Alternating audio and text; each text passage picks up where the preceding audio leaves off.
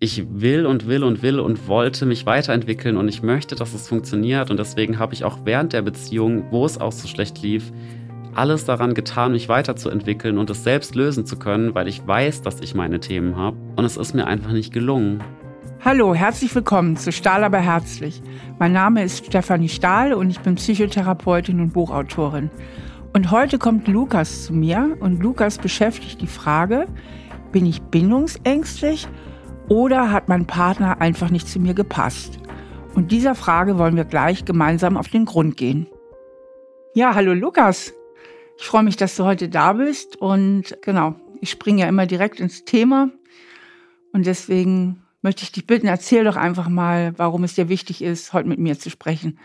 Ja, hi Steffi, ich bin super froh, dass ich hier sein darf. Ich tue mich echt schwer damit, das zusammenzufassen in einem Satz. Ich habe mir auch die Fahrt über die ganze Zeit Gedanken gemacht, wie ich es zusammenfassen kann. Also mein Problem ist eigentlich, dass ich nicht über meinen Ex-Freund hinwegkomme. Die Beziehung liegt jetzt neun Monate zurück und ich habe mich getrennt und ich weiß nicht, ob es die richtige Entscheidung war. Mhm. Ich weiß von deinen Büchern und auch von dem Podcast, dass ich sehr bindungsängstlich bin und auch anfangs krasseste Verlustangst hatte. Und ich weiß halt nicht, ob es am Ende die Bindungsangst war, die mich wirklich so abgestoßen hat, oder ob es rational wirklich auch triftige Gründe gab, weil die gab es natürlich schon auch. Also ich konnte das schon auch belegen, warum ich mich getrennt habe. Und trotzdem traue ich dem Ganzen einfach noch nach. Ja, das ist ja, was ganz viele sagen. Und das ist ein Problem, was ganz viele Menschen haben die für sich reflektiert haben, dass sie irgendwie unter Bindungsangst leiden, dass sie sagen, oh, ich weiß es gar nicht, ist das meine Bindungsangst, die hier zuschlägt oder passt der oder diejenige tatsächlich nicht zu mir. Aber um das zu verstehen, würde ich gerne einfach mal mit dir ein bisschen in die Beziehung eintauchen. Erzähl doch mal, wie es war und was dich dann dazu angetrieben hat, mhm. dich zu trennen. Genau, also man muss dazu sagen, es war meine erste Beziehung. Ich bin 27 und ich wollte immer einen Partner haben und ich war dann ja super glücklich, dass es das geklappt hatte. Es hat angefangen damit, dass ich sehr starke Verlustangst hatte beim Kennenlernen schon und das erste Mal geschafft habe, das, sage ich mal, zu überwinden oder dass er auch nicht weggerannt ist. Ich, früher hatte ich auch immer schon Leute kennengelernt, aber ich glaube, ich habe sie einfach verscheucht, weil ich viel zu sehr geklettet habe. Und dann lief es auch einige Zeit lang ganz gut, also ein paar Monate. Aber du hattest die ganze Zeit Verlustangst? Genau, und irgendwann ging die dann aber weg. Also das war dann gut. Mhm. Da war ich mir dann auch sicher bei ihm. Wir haben auch im Nachhinein drüber gesprochen, wie die Anfangszeit so war. Und er hatte mir auch gesagt, ja, am Anfang war er sich noch nicht so sicher. Also das, was ich auch gespürt hatte. Mhm. Aber dann später habe ich auch von ihm gemerkt, dass er mich wirklich liebt und als Partner haben will. Und da war es für mich dann auch weg, das Thema eigentlich. Und dann ist es halt irgendwann umgekippt, dass ich eigentlich mich immer weiter distanziert habe und mich ein bisschen eingeengt gefühlt habe. Das heißt, in dem Moment, wo er sich wirklich in die Beziehung eingelassen hat, ist irgendwas in dir passiert. Was ist da passiert? Ja, ich habe dann plötzlich das Gefühl gehabt, dass er mich ein bisschen vereinnahmt. Und es war dann teilweise schon fast so, dass wenn er mich angerufen hat, einfach so tagsüber, oder wir haben öfters mal auch über Videochat einen Kaffee getrunken, dann, dass er, wenn er mich einfach angerufen hat, dass das für mich fast schon übergriffig sich angefühlt hat, dass ich wirklich genervt war. Und ich weiß auch, wenn ich dann abgenommen habe und sein Gesicht gesehen habe, wie sehr er sich gefreut hat, mich zu sehen, hat mir das auch das Herz in dem Moment gebrochen, dass ich mich nicht so sehr freuen konnte oder dass es sich für mich auch so angefühlt hat. Mhm. Und das bricht ja im Moment auch schon wieder das Herz. Ne? Du kämpfst so ein bisschen mit den Tränen. Was macht ja. dich da gerade so traurig? Ja, weil ich ja gesehen habe, dass er sich einfach freut, mich zu sehen, einfach nur weil ich da bin und weil er mich sieht, einfach nur weil er mich sehen kann und mit mir reden kann. Und inwiefern löst das in dir Druck aus? Dass ich das in dem Moment nicht so zurückgeben konnte, wie ich das Gefühl hatte, er es auch verdient gehabt hätte. Mhm. Also aus dem ich bin in dich verliebt oder ich liebe dich, wurde plötzlich ein Ich muss dich lieben? Ja, vielleicht schon so in die Richtung. Auch wenn ich jetzt ja auch merke, dass da auch starke Gefühle da sind und nach wie vor noch da sind. Mhm. Du sagtest eben in, so nebenbei, er war vereinnahmt. Was hat er denn konkret gemacht, dass du meinst, er wäre vereinnahmt gewesen? Ja, eigentlich nicht so krasse Sachen. Er wollte mich halt sehen. Äh, wir haben auch anfangs relativ selbstverständlich die Wochenenden zusammen verbracht. Ich war, bevor ich die Beziehung hatte, Wochenends meistens verplant, er auch. Also wir haben beide, sind sehr eng auch mit unseren Freunden und wir haben uns da eigentlich auch immer die Freiheiten gelassen. Also wir haben auch beide immer gesagt, wenn Freunde da sind oder wenn was mit Freunden ist, dann machten wir das, auch getrennt. Also wir fanden das beide ganz schlimm, wenn man so, eigentlich wenn man so kletten muss. Und trotzdem war es mir dann irgendwann ein bisschen zu viel. Aber ich muss auch dazu sagen, dass in der Zwischenzeit auch immer wieder Sachen passiert sind, die die Beziehung auch belastet haben. Und das ist der Punkt, wo ich nicht weiß, vielleicht sind das auch die Auslöser gewesen, dass ich mich auch zurückgezogen habe, was vielleicht auch gut gewesen ist.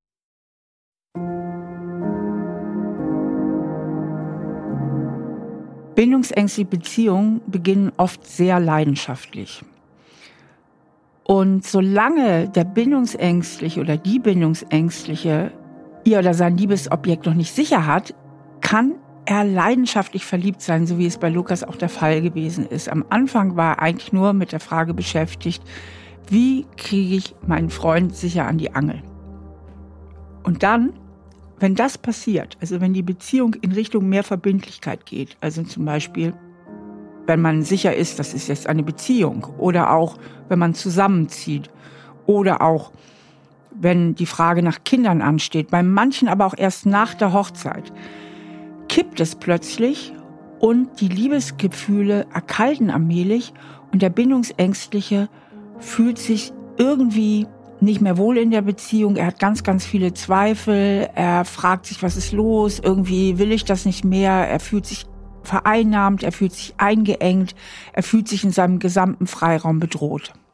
Und was eigentlich dahinter steckt, warum Bindungsängstliche sich plötzlich so vereinnahmt und eingeengt fühlen in einer Beziehung, das möchte ich gleich mit Lukas verstehen.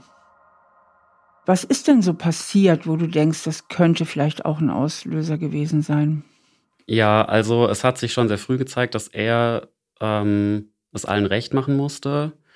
Und er war auch nicht geoutet zu dem Zeitpunkt, als wir zusammengekommen sind. Und das wusste ich aber nicht. Ich habe von vornherein gesagt, ich kann nur mit jemandem in eine Beziehung gehen, der seine Sachen geklärt hat, der geoutet ist. Und als wir dann zusammen waren, meinte er zu mir, das hat nicht gestimmt, dass er geoutet ist. Dann habe ich das Outing eingeleitet. Ich habe gesagt, das ist der einzige Weg, wie wir zusammenbleiben können und hatte mir dabei auch erhofft, dass das bisschen besser wird, dass er auch zu mir stehen kann vor anderen Leuten.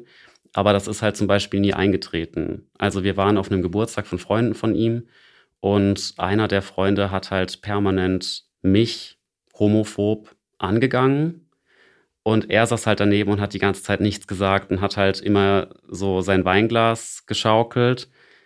Und das hat mich total getroffen, weil ich dachte mir, warum steht er denn nicht für mich ein? Warum stellt er sich denn nicht vor mich und beschützt mich? Vor allem, weil ich ja nur wegen ihm auch in der Situation bin. Mhm. Und das war ein Punkt, der mich total getroffen hat. Und solche Sachen, dass er mich, finde ich, ein bisschen verraten hat, sind immer wieder passiert. Okay. Und was hat das in dir ausgelöst? Welche Gefühle, dieses Verratensein? Ja, ich stehe hinten an. Also ich man setzt an. sich nicht für mich ein. Okay, und dann kippte das in, ich fühle mich vereinnahmt, was ja eigentlich merkwürdig ist, denn man müsste jetzt eigentlich von der Psychologik her denken, dass das eher einen Klammerimpuls in dir auslösen würde, von wegen, du stehst nicht für mich ein, bitte steh zu mir.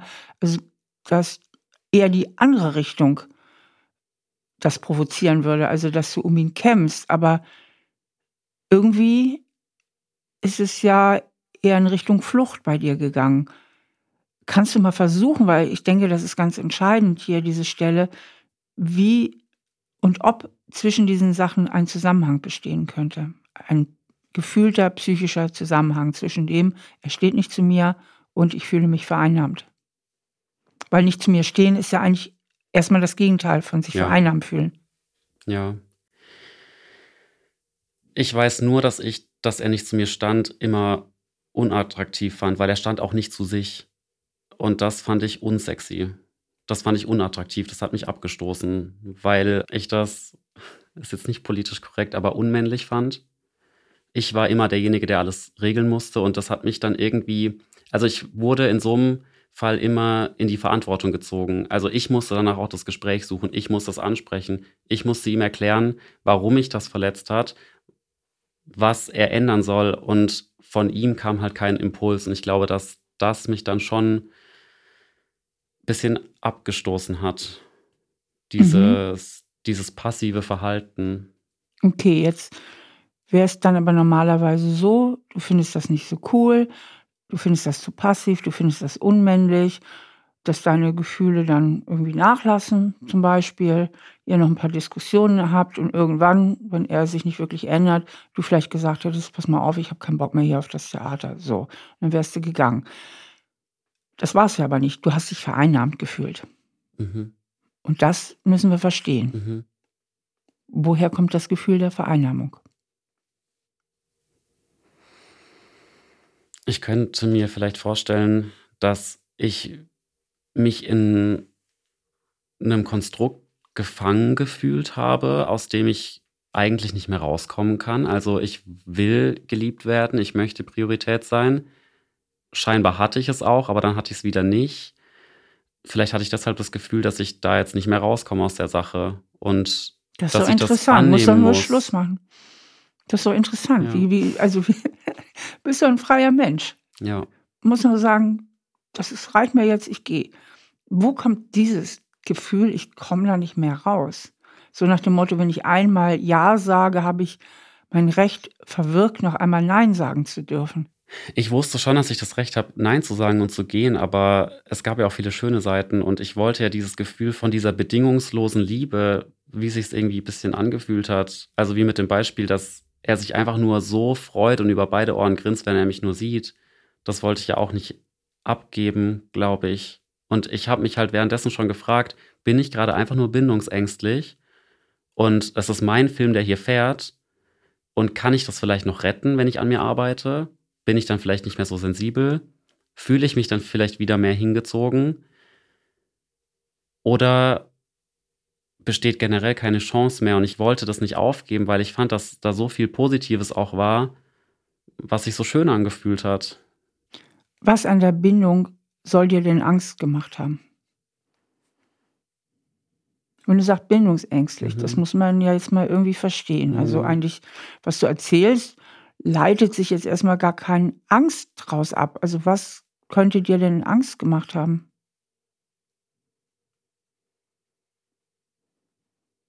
Also du warst frustriert, das verstehe ja. ich. Ne? Wenn er nicht hinter dir bist du frustriert, bist genervt, findest das doof, bis hin zu irgendwie unmännlich. Aber wo ist der Angstfaktor? Da steige ich gerade nicht dahinter. Ich weiß es nicht. Ich meine, du hattest mit Verlustängsten zu tun, zumindest am Anfang der Beziehung. Gab es die denn noch in dieser mittleren Phase? Nein, da waren die Verlustängste komplett weg da wusste ich, dass ich darüber entscheide, wie nah wir uns kommen. Ich wusste, dass ich entscheide, wie oft wir uns sehen. Mhm, da war die ganze Sache schon gekippt. Ja. Du warst da schon der Alleinherrscher über Nähe und Distanz. Ja. Das muss man verstehen. An welchem ja. Punkt ist es gekippt, dass du plötzlich so überlegen warst und das Gefühl hattest, ich bestimme über Nähe und Distanz? Das ging relativ schnell schon. Also ich würde sagen, nach zwei Monaten, die Beziehung ging insgesamt sieben Monate, muss man vielleicht dazu sagen, es ging nicht so lang. Hat mich trotzdem sehr mitgenommen. Ja, nach zwei Monaten, das ging schon relativ schnell. Und ich war dann auch permanent auch angespannt okay. und wütend. Also nach zwei Monaten schon. War das auch ungefähr der Zeitpunkt, wo du dich dann auch sicher gefühlt hast in der Beziehung nach zwei Monaten? Auf jeden Fall, ja. Okay. Also ich vermute jetzt mal, dass es bei dir gekippt ist, und zwar unabhängig davon, wie er sich ansonsten verhalten hat, in dem Moment, wo du dich sicher gefühlt hast in der Beziehung. Vom Zeitpunkt her macht das auf jeden Fall Sinn, ja. Okay. Und plötzlich verändert sich in dir was. Davor warst du ja in der Situation, ich will dich unbedingt haben. Wenn man ein Liebesobjekt an sich binden will, fühlt man sich ja nicht vereinnahmt, sondern im Gegenteil, man ist eher in der Position, ich sag mal, des Jägers. Ne? Also ich will dich an mich binden, ich will dich von mir überzeugen. Jetzt ist die Überzeugungsarbeit geleistet. Phase 1 ist abgeschlossen, Zielobjekt ist gesichert. So. Und jetzt passiert eben ganz häufig etwas in bindungsängstlichen Beziehungen, dass es plötzlich kippt. Jetzt fühlt es sich auf einmal nicht mehr so freiwillig an. Ja, genau so ist es gewesen. Genau so? Ja. Okay, jetzt erzähl mir mal von diesem Gefühl, so gut es dir eben gelingen mag, dass es sich nicht mehr freiwillig angefühlt hat. Was war plötzlich so unfrei? Ja, vielleicht auch so ich selbst zu sein. Aha. Also ich, ich meine, ich durfte, also was ich durfte, wir haben uns da eigentlich auch nie wirklich so, eigentlich haben wir uns nicht vereinnahmt. Also wenn ich gesagt habe, ich gehe am Wochenende mit Freunden weg, dann war das okay. Das war kein Problem. Sehr interessant. Das ist jetzt die rationale Ebene, ja. auf der du das sehr klar siehst. Aber emotional hast du andere Botschaften bekommen. Was war emotional bei dir los? Emotional war es so, dass mir jedes Treffen eigentlich zu viel war. Dass ich dachte, ich ziehe das jetzt nur durch, weil es sich gehört und weil ich ihn auch nicht verletzen will. Okay. Und das ist jetzt der entscheidende Punkt. Und das ist Bindungsangst. Ne? Das ist Bindungsangst. Also es ist so typisch, erst ist man verliebt und zwar genau so lange, wie man sich in der Beziehung nicht sicher fühlt. In dem Moment, wo der andere sagt, du, ich will dich jetzt auch haben, ich gehöre dir, kippt es und plötzlich fühlt man sich vereinnahmt und nicht mehr frei. Und was bei dir im Subtext so mitschwingt, was du noch nicht ausformuliert hast, was ich jetzt mal ausformuliere und du spürst mal für dich, ob das richtig ist, was ich gleich sage, ist, jetzt muss ich ja Erwartungen erfüllen. Du nix. Ja, auf jeden Fall ist das so gewesen. Erwartungen im Sinne von, so oft müssen wir uns sehen. Oder so oft muss ich mit dir körperliche Nähe austauschen, auch wenn ich manchmal gar keine Lust dazu habe. Also sei es auch nur in den Arm nehmen oder so. Mhm.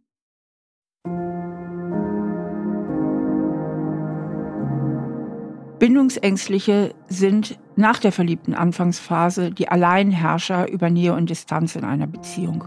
Das heißt, die Machtverhältnisse in der Beziehung verändern sich. Am Anfang, in der Annäherungsphase, sind die Partner auch auf Augenhöhe und in dem Moment, wo der Partner, der gewünschte Partner sich wirklich einlässt in die Beziehung und diese Sicherheit einkehrt und dieses Mehr an Verbindlichkeit, kippen die Machtverhältnisse. Plötzlich hat der Bindungsängstliche die Macht und der andere hat die Ohnmacht. Und das hängt damit zusammen, dass Bindungsängstliche sich schnell vereinnahmt fühlen in Beziehungen, was natürlich nichts mit der aktuellen Beziehung zu tun hat, sondern mit dem Frühjahr, mit den alten Prägungen. Und gegen diese Vereinnahmung wehren sie sich mit Händen und Füßen. Sie kämpfen um ihre Autonomie, sie kämpfen um ihren persönlichen Freiraum. Und man könnte geradezu sagen, Bindungs Ängstliche sind Erwartungsphobiker. Sie können mit Erwartungen ihrer Partner nicht umgehen. Also plötzlich ist das nicht mehr freiwillig, sondern Pflicht. Ja, das hat sich so angefühlt. Und ich wollte es ja auf einer Ebene auch erfüllen, weil an sich habe ich mich auch an die Zeit zurückerinnert, wo ich es so schön fand. Und dann hat es mir auch das Herz gebrochen, dass ich eventuell gerade ihm ein Gefühl vermittle, wie ich es am Anfang kannte. Und gegen Ende der Beziehung habe ich das auch versucht, wirklich umzusetzen, dass ich auch sage, nein, ich, ich, wenn ich mich nicht danach fühle, ist das okay. Und dann sehen wir uns vielleicht mal zwei Wochen nicht. Ich habe zu der Zeit auch die Podcasts gehört und ich habe die Bücher gelesen und markiert und ich bin nicht rausgekommen, weil auch nach zwei Wochen hatte ich noch keine Lust, mich wieder zu treffen. Ja, und der entscheidende und springende Punkt ist, dass aus der Freiwilligkeit in deinem inneren Gefühl eine Pflicht wurde. Also sobald du in einer festen Beziehung bist, hast du nicht mehr das Gefühl, frei entscheiden zu dürfen. Du weißt es zwar vom Kopf her, theoretisch dürfte ich, aber dein Gefühl signalisiert dir, du musst dich jetzt anpassen, du musst Erwartungen erfüllen. Du bist kein freier Mensch mehr. Ja. Und das engt dich ein, damit engst du dich ein und damit turnst du dich ab. Ja, das ist passiert. Genau so. Dann kommt noch obendrauf, dass er ein paar Mal nicht zu dir gestanden hat. Aber ich glaube, das war eher Futter oder Dünger für das Abgeturntsein, was sowieso schon sich eingestellt hatte, ja. weil du den Freiheitsverlust erlebt hast. Ja. Ja, also das kam nur obendrauf oder das war dann eine schöne, vielleicht noch äußere Begründung für ein Gefühl, was aber schon vorher da war. Ja, ja das trifft zu. Das trifft zu. Das spürt, ja, fühlt sich gerade so an. Gut, Ja. dann haben wir das schon mal sortiert. Sortieren Ja. fühlt sich immer so ein bisschen freier an, oder? Dass man sagt, ja, stimmt so. Ja, auf jeden Fall. Also, dass ich Bindungsangst habe, damit hatte ich schon gerechnet. Und auch in deinem Buch hast du alle Symptome aufgelistet und ich habe bei jedem Symptom wirklich einen Haken machen können, zu der Zeit auch schon. Und trotzdem, ich wollte das ja nicht. Also ich wollte die Beziehung ja. Und Mhm. es ist ein ganz, ganz großartiger Mann mit einem reinen Herzen, wie ich ihn noch nie vorher kennengelernt habe.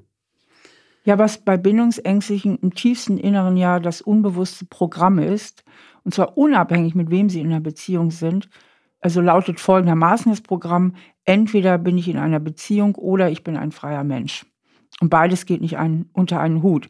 Und dass man so leidenschaftlich verliebt sein kann, das liegt natürlich daran, dass am Anfang der Beziehung die Freiheit noch nicht bedroht ist, weil man den anderen ja noch nicht sicher hat. Das heißt, am Anfang ist nur das große Sehnen und der große Wunsch nach Nähe. Sobald der Wunsch nach Nähe aber gesichert ist, schlägt der Wunsch nach Autonomie zu. Ich will ein freier Mensch sein, ich will weiterhin selbstbestimmt bleiben. Ja, Und dieses ganze Programm hat natürlich nichts mit der aktuellen Beziehung zu tun und mit der aktuellen Realität, sondern etwas mit früher, mit deinen Eltern. mhm. Das hat etwas damit zu tun, was habe ich gelernt, was ich wert bin, und was habe ich gelernt, was ich tun muss, um geliebt zu werden. ja, Können wir da mal ein bisschen in deine Vergangenheit eintauchen? ja, gerne. Mhm. Ja, also meine Eltern haben sich scheiden lassen, als ich ungefähr zehn Jahre alt war und haben den Streit auch auf meinem Rücken ausgetragen. Also da wurde von der einen Seite über die andere gehetzt und umgekehrt. Ähm, ich bin dann bei meiner Mutter aufgewachsen mit zwei Halbschwestern. Moment mal, gerade zu meinem Verständnis. Ja, Du warst zehn bei der Scheidung. Also da ist ja schon viel gelaufen an deiner persönlichen Entwicklung vorher. Trennungen, Scheidungen kommen aber normalerweise nicht aus heiterem Himmel. Haben sich deine Eltern schon vorher viel gestritten? ja, die haben sich gestritten ohne Ende und es war auch nie harmonisch zu Hause. Und mein Vater war auch nie wirklich da, der hat sich auch nicht so wirklich interessiert. Mhm. Also eigentlich blieb dir nur die Mama Ja, als Bindungsperson. schon auch, wobei auch meine Mutter jetzt, sie war sehr unberechenbar, sehr streng, oft gereizt, wütend. Ich fand auch sehr ungerecht. Also ich, ich hatte immer das Gefühl, dass meine Schwester halt bevorzugt wird. Es war auch immer so ein Männerbashing im Haus. Also dann später, als mein Vater weg war. Ich war halt der einzige Mann dann noch oder Junge. Und genau, das, also das war nie so wirklich harmonisch. Mhm, Du hast also als Kind sehr wenig emotionale Sicherheit erfahren. Ja, also fast keine eigentlich. Fast keine. Also du warst eigentlich ganz schön verloren Ja, und allein. Und das ist ja auch total beängstigend und bedrohlich, wenn die Eltern sich ständig streiten. Und eine unberechenbare Mutter ist auch sehr schwierig. Was hast du denn als Kind gemacht, um da klarzukommen? Ja, mich angepasst, denke ich. Die Situation versucht zu vermeiden, wo meine Mutter ausrastet oder mich beleidigt, also sagt, ja, du bist ein Weichei und Männer haben keine Gefühle und jetzt reiß dich mal zusammen und ja, versucht halt einfach die Sachen runterzuschlucken und die Sachen zu vermeiden. Also sie hat dich massiv entwertet. Ja, so kam es mir in dem Moment vor. Ja, richtigerweise. Ja. Das heißt, als Kind hast du dich nicht geliebt gefühlt? Ja, also zumindest auch, wie dann später auch in der Beziehung, nie bedingungslos und auch nie an erster Stelle. Also ich hätte immer das Gefühl gehabt, wenn es irgendwie einen Streit gibt zwischen mir und einem Schulfreund, würde sich meine Mutter auf die Seite des Schulfreundes stellen. Einfach Mhm. nur, weil ich ihr Kind bin und da ja eh schon so vielleicht eine Bindung da ist.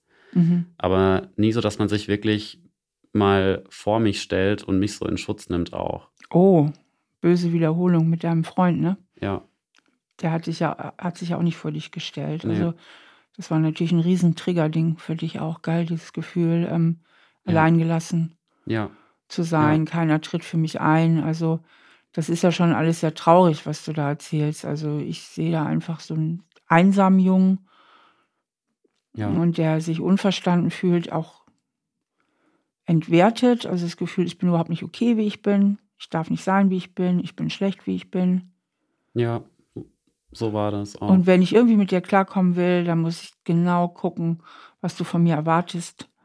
Und dass ich mich so anpasse bis zum geht nicht mehr, um deine Erwartungen irgendwie doch noch zu erfüllen, die aber am Ende ja gar nicht zu erfüllen sind, weil du bleibst unberechenbar. Ja, das trifft's gut. Ja. ja. Das heißt, du hattest gar keine Chance im Grunde genommen auch. Also auch die Überanpassung hat ja nicht zum Ziel geführt.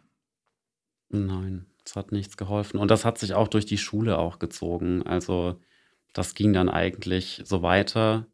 Tatsächlich, bis ich dann ausgezogen bin und mir auch mein Umfeld selbst ausgesucht habe. Und da war ich dann schon so, dass ich mich nur noch mit Leuten dann auch abgegeben habe, die mir ein gutes Gefühl gegeben haben. Das ist auch richtig so. Ja. das hast du richtig gemacht. Ja.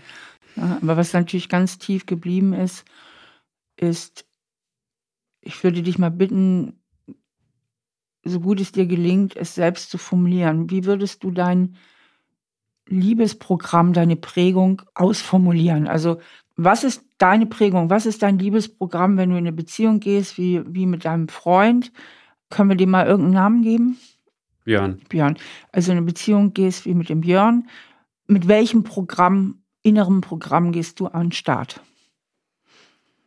Ja, höchstwahrscheinlich, wenn ich möchte, dass du mich liebst, dann muss ich mich so verhalten, wie du es von mir erwartest. Ja. ja. Und ich würde noch einen draufsetzen, das schaffe ich sowieso nicht. Und früher oder später verlässt du mich. Ja, das sitzt. Das sitzt? Ja. Ja. Das macht dich auch gerade traurig? Ja, das macht mich traurig. Ja, weil es die, glaube ich, schon, ja, die Grunderwartung ist, mit der ich in so eine Beziehung gehe. Ja. Die Grunderwartung ist ja, es wird scheitern. Ja. Und ist ja vorher auch immer so gewesen. Also es war ja auch die erste Beziehung oder das erste Dating, das dann in einer Beziehung geendet ist. Und ja. Aber ja, so bin mit der Erwartung nicht da reingegangen.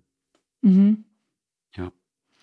Vor diesem Hintergrund, wenn du jetzt nochmal so dein Schattenkind, also deine tiefe innere Prägung, wir haben das jetzt nochmal sehr auf den Punkt gebracht in dem Gespräch.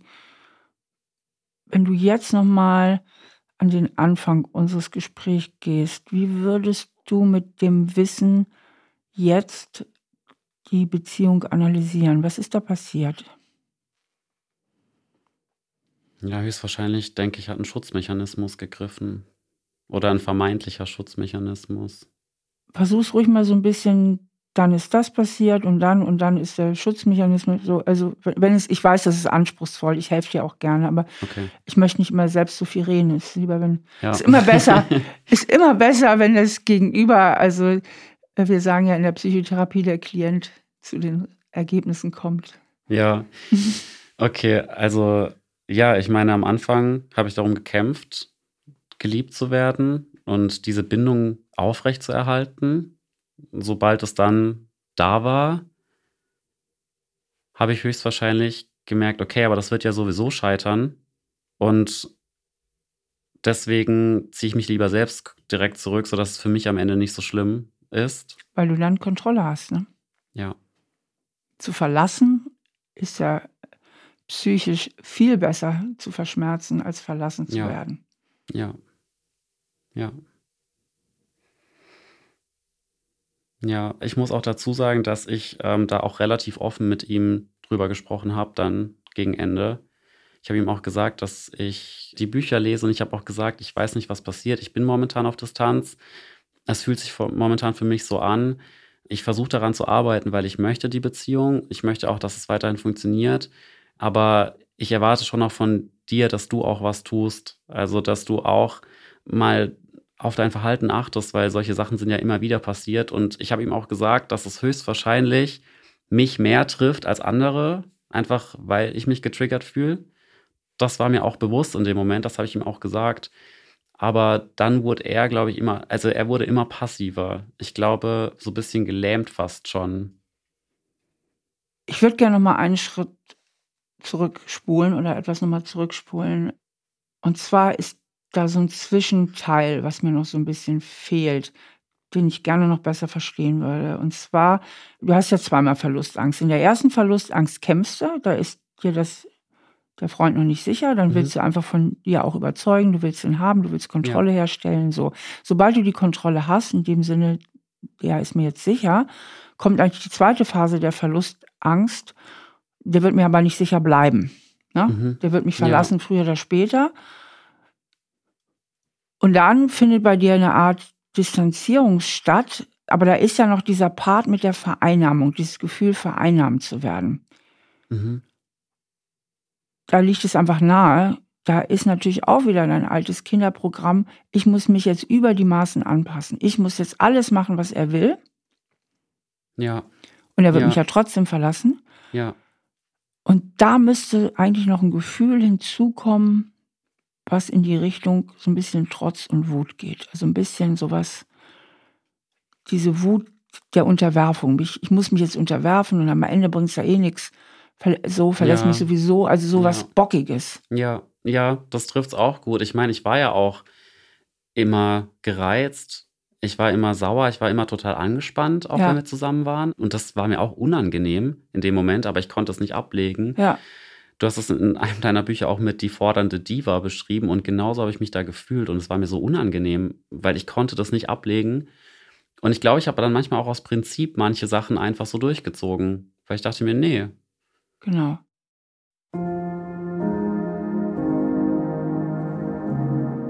Ein typisches Merkmal vom bindungsängstlichen Erleben ist eben auch, dass der Partner immer mehr in ihren inneren Augen zum Feind mutiert.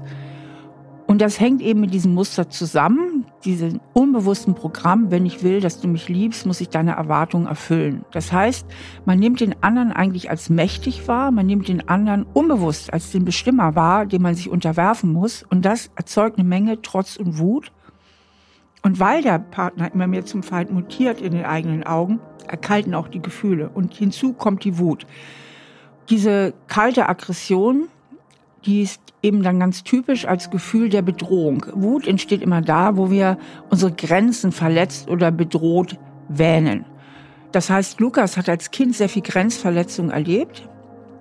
Er konnte seine eigenen Bedürfnisse nicht wirklich einbringen in der Beziehung zu seinen Eltern. Er musste sich immer anpassen. Er wurde auch verletzt. Er wurde gedemütigt.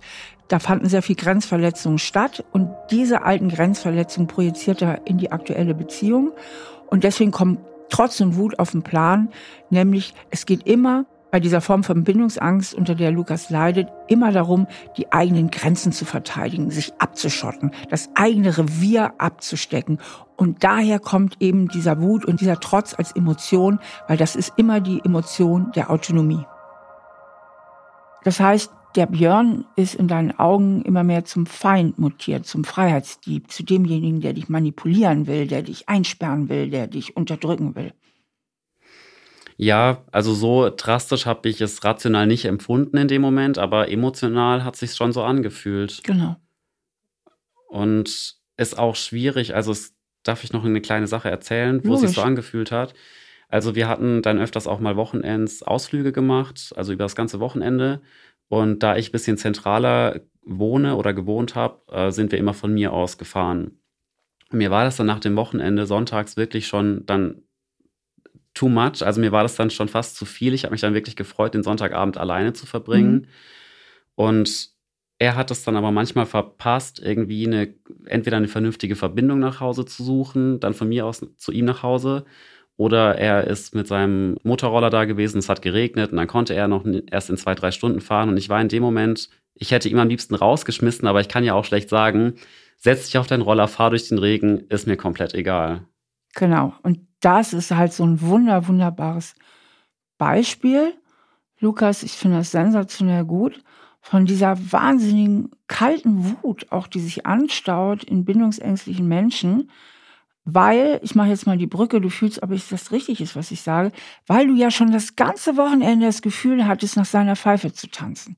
Und jetzt wolltest du endlich mal den Sonntagabend für dich allein sein, damit du wieder deine Freiheit hast, damit du tun kannst, was du willst, damit du keine Erwartung mehr erfüllen musst.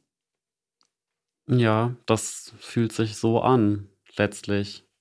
Genau. Was aber komisch ist, weil ich trotzdem immer der Bestimmer war. Das ist ja das Paradoxe. Das ist ja das Paradoxe. Also es, diese Bindungsangst ist so eine wahnsinnige Projektion. Das heißt, du fantasierst aus deiner Kindheitserfahrung heraus in den Kopf von Björn, ich muss jetzt nach deiner Pfeife tanzen, ich muss mich unterwerfen, ich muss alles tun, was du willst. Das ist ja von der Mama her. Sonst ähm, verlässt du mich. Und diese Selbstverleugnung, dieser Gefühl, ich bin unterlegen, ich muss mich anpassen, macht richtig wütend, richtig bockig. Und dann tust du es erst recht nicht. Ne? Ein Scheiß ja. muss ich. Dann kommt so ein innerer Widerstand. Und am ja. Ende vom Tag bist du nämlich derjenige, der der Bestimmer ist. Genau so hat sich's angefühlt in dem Moment, ja.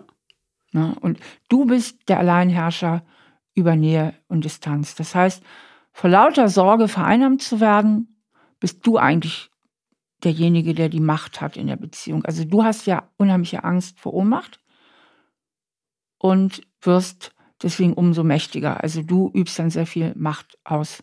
Das nennen wir in der Psychologie auch Täter-Opfer-Perversion. Das heißt, das ursprüngliche Opfer, der kleine Lukas, der kleine Lukas bei seiner Mama, bei seiner unberechenbaren Mama, der sich so selbst verleugnen musste, um in dieser schrecklichen Familie irgendwie klarzukommen, wird jetzt ein erwachsener Mann, hat immer noch das Gefühl, ich muss mich selbst verleugnen, um in der Beziehung klarzukommen. Das macht dich furchtbar wütend. Und dann sagst du, ein Scheiß muss ich. Und dann bist du derjenige, der der Bestimmer ist und die Macht ausübt. Und der Björn, dem blieb nur entweder sich dir anzupassen, auch deinen Launen, ja, ja. oder sich zu trennen. Ja. Ja, und ich wusste auch, dass er sich niemals trennen wird später. Also das war mir bewusst, auch weil er selber ja gar nicht in Aktion tritt. Also er lässt über sich ja auch Dinge ergehen. Das war mir auch bewusst. Und ich hätte das gerne manchmal gehabt, dass er sagt, sag mal, jetzt reiß dich mal zusammen. Also wenn ich manchmal wieder meine fünf Minuten gehabt habe, hätte ich mir gewünscht, dass er sagt, sag mal, jetzt komm mal runter. Aber er hat sich davon immer nur noch weiter einschüchtern lassen, war dann immer so, ja, okay, nee, ich mach das schon, ja, alles gut, nein, okay, tut mir leid. Warum hättest du dir das gewünscht? Welches Bedürfnis steckt dahinter? Da hängt es bei mir jetzt. Warum hätte ich mir das gewünscht? Vielleicht, weil er dann auch mal Verantwortung übernommen hätte. Mhm. Vielleicht auch, dass ihr mehr auf Augenhöhe seid, ja. ne? dass er dir mal Grenzen setzt. Ja, klar. Weil dich das auch genervt hat, dass er sich irgendwie so klein gemacht hat, ja, oder? Total. Ich wollte ja, dass wir auf Augenhöhe sind und ich hatte tatsächlich in solchen Momenten oder in den meisten Momenten nicht das Gefühl, dass wir auf Augenhöhe sind, weil ich wusste, dass ich alles bestimmen kann letztlich. Und ich wusste auch, dass wenn ich was vorschlage, was wir machen sollen oder ihn um etwas bitte und er Nein sagt, wenn ich einfach dranbleibe, dann wird er es am Ende machen. Das war mir bewusst. Und ich habe es dann vielleicht teilweise sogar auch weitergemacht, weil ich wissen wollte, dann sag doch einfach mal nein oder sag mal, hör jetzt auf, ich mach das nicht. Aber das ist nie passiert. Was mich dann natürlich wiederum noch weiter eigentlich dann zurückgestoßen hat. Mhm. Genau, weil dadurch ist ja eigentlich auch jegliches Jagdfieber so in dir erloschen. Ne? Also dadurch, dass er sich quasi unterworfen hat und du ihn so sicher hattest und du mit ihm machen konntest, was du willst, hattest du keinen Partner mehr auf Augenhöhe, mit dem du dich auch auf eine ja. gesunde Art und Weise hättest auseinandersetzen können. Ja, genau. Also ich habe ja auch öfters Beziehungsgespräche oder diese Krisengespräche eingeleitet, auch in der Hoffnung, dass von ihm ein bisschen was kommt. Aber ich habe eigentlich auch immer alles lösen müssen oder ich musste auch immer alles vorgeben und er hat dann, was heißt entweder zugestimmt oder nein gesagt, er hat eigentlich immer zugestimmt. Und dadurch hatte ich auch nicht das Gefühl, dass ich mit ihm wirklich auch auf Augenhöhe über die Beziehung sprechen kann, die wir beide haben wollen. Also das hätte ich mir schon auch gewünscht. Ja, und ich denke, was da auch wieder ja in dir getriggert wurde, ist auch wieder dieses alte Kindergefühl, keiner steht wirklich zu mir und hinter mir. Weil der Björn hat dadurch eine Schwäche gezeigt und deine Sehnsucht ist ja auch jemand, der stark ist, ne? der sagt, hier bin ich und ich bin für dich da. Und ich meine, dich alleingelassen gefühlt, das hast du ja schon in der Kindheit. Also dadurch bist du ja auch ein Stück weit wieder so allein gewesen. Ja, ja, und das kam auch in anderen Situationen vor. Also ich war zu der Zeitpunkt auch ähm, mit dem Studium fertig und hatte auch totale Anxiety, was also meinen Job angeht, ob ich den Job finde, ob ich den Job bekomme. Und auch da hatte ich das Gefühl, dass er auch mich gar nicht so wirklich unterstützt, sondern äh, es gab dann, ich hatte dann ein Vorstellungsgespräch und hatte auch das Gefühl, dass ich den Job bekomme. Und dann hat er gesagt, naja, aber wenn da andere besser waren, dann bekommen die natürlich den Job. Und das hat mich in dem Moment so wahnsinnig gemacht, weil ich mir dachte, sag mir doch bitte einfach, dass das schon klappen wird. Also steh doch bitte hinter mir, warum argumentierst du gegen mich?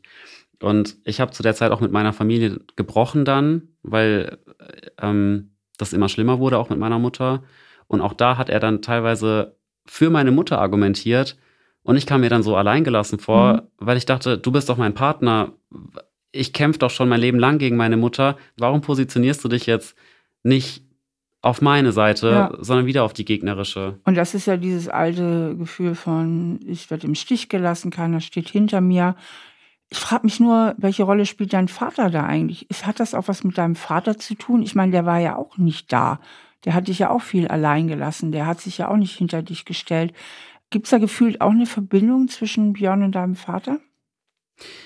Ja, weil, also schon ein bisschen, weil meine Mutter hat auch immer über Männer geschimpft, die halt eben so sind, die halt eben nicht zu ihr gestanden haben. Also mein Vater war auch eher derjenige, der dann sich geduckt hat, wenn es Stress gab. Also der ist auch nicht für meine Mutter eingestanden, wo es auch echt blöde Situationen gab.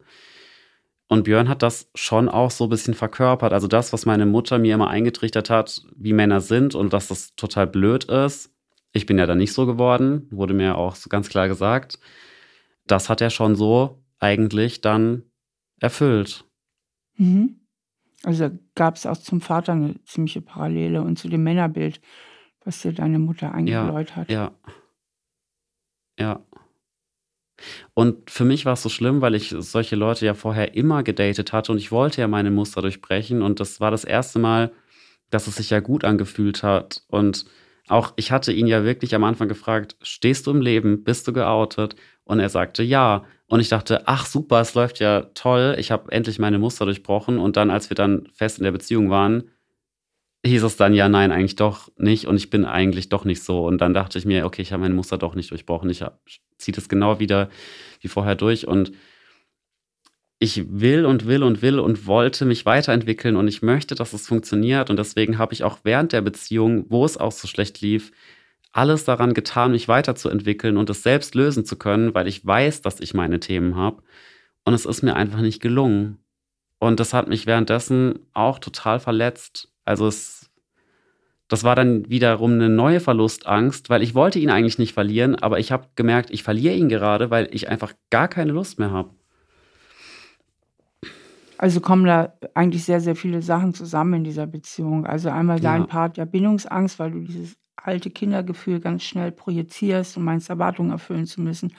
Dich selber einengst, dann kalten deine Gefühle plus. Der Björn hat aber auch Sachen bedient bei dir, genau deine Trigger bedient, weil er im Grunde auch dieser Typ Mann war, der nicht wirklich zu dir steht, der nicht wirklich hinter dir steht, der nicht für dich eintritt. Ne? Genau. Und deswegen, und das ist der Punkt, wo ich dann irgendwann an dem Punkt war, ist es jetzt die Bindungsangst?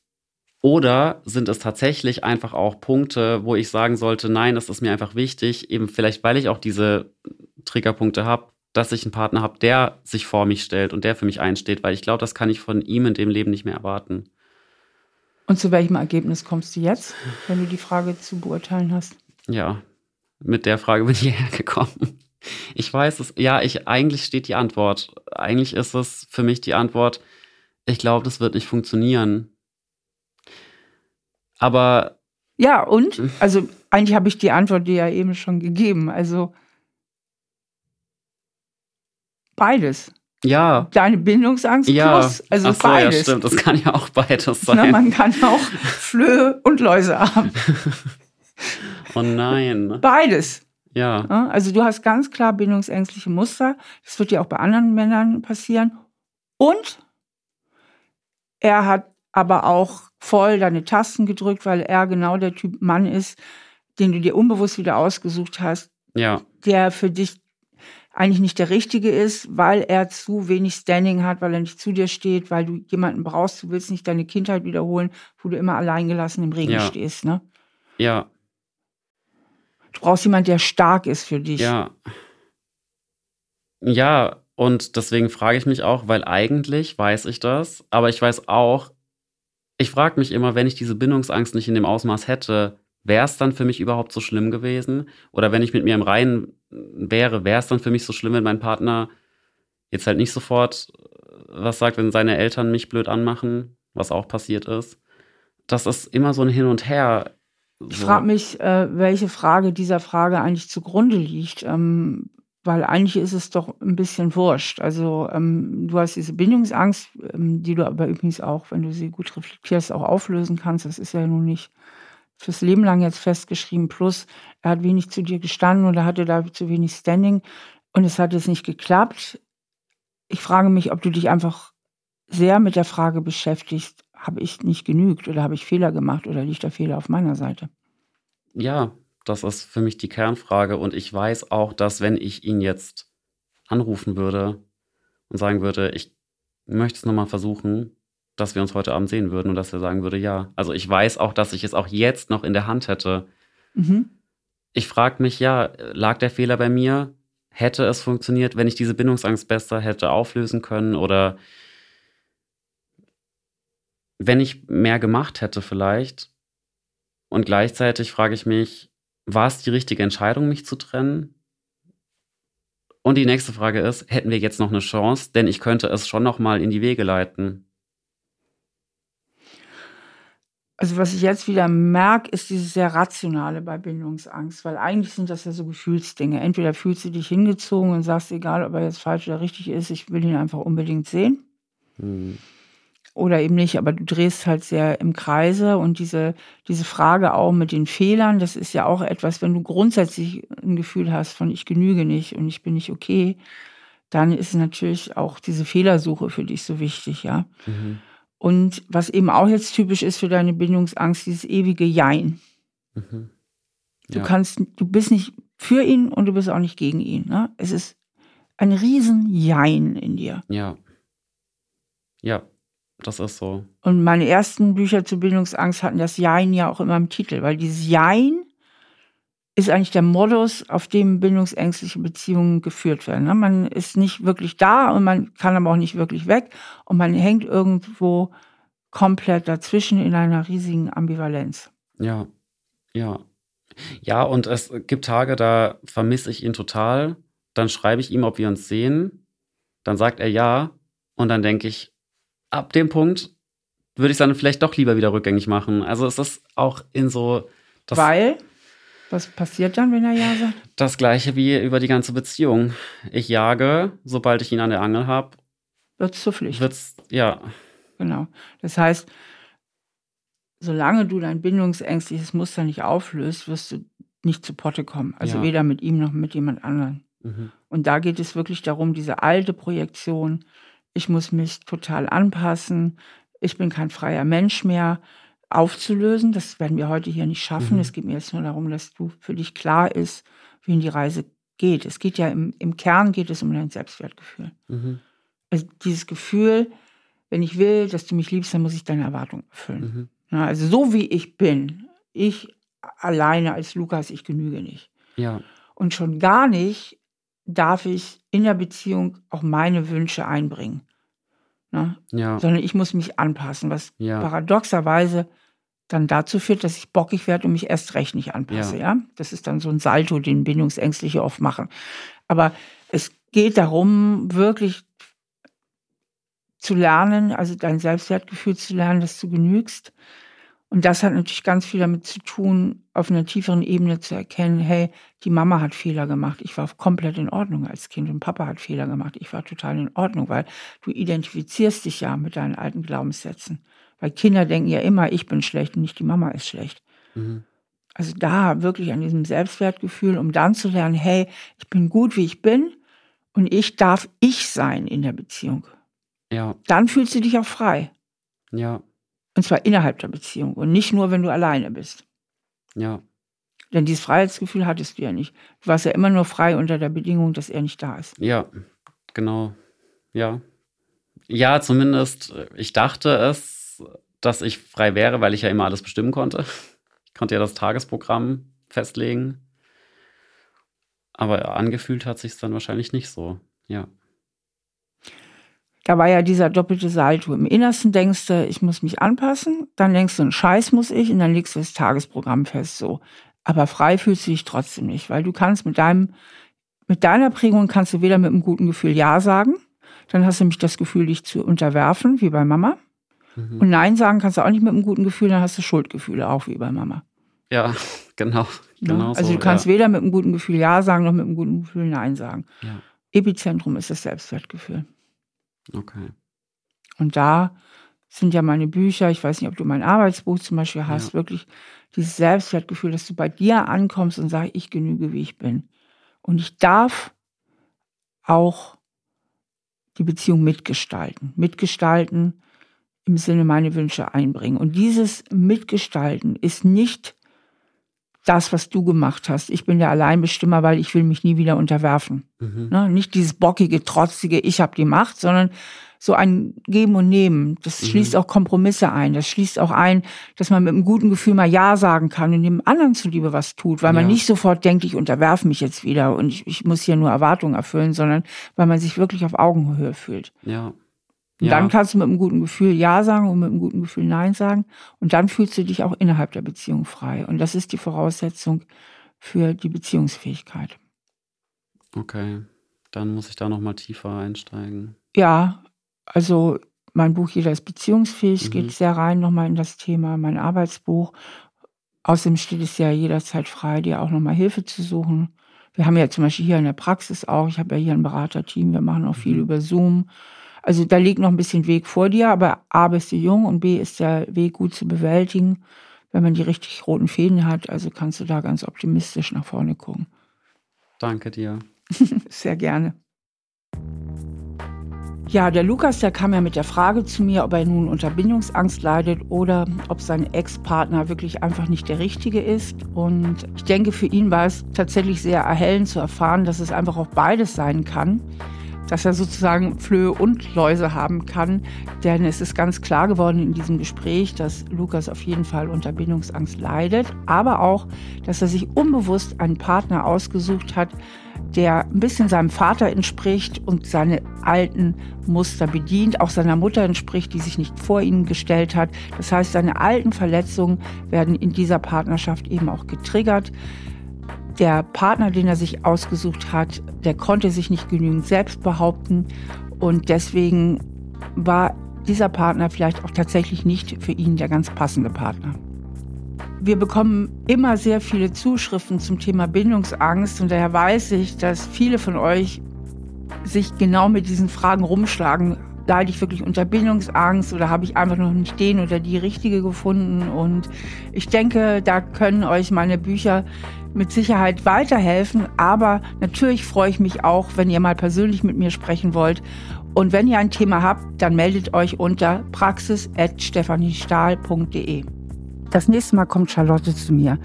Charlotte hatte immer das Gefühl, dass ihre Mutter sie emotional überhaupt nicht wahrnimmt in ihrer Kindheit und stattdessen mit materiellen Geschenken überhäuft.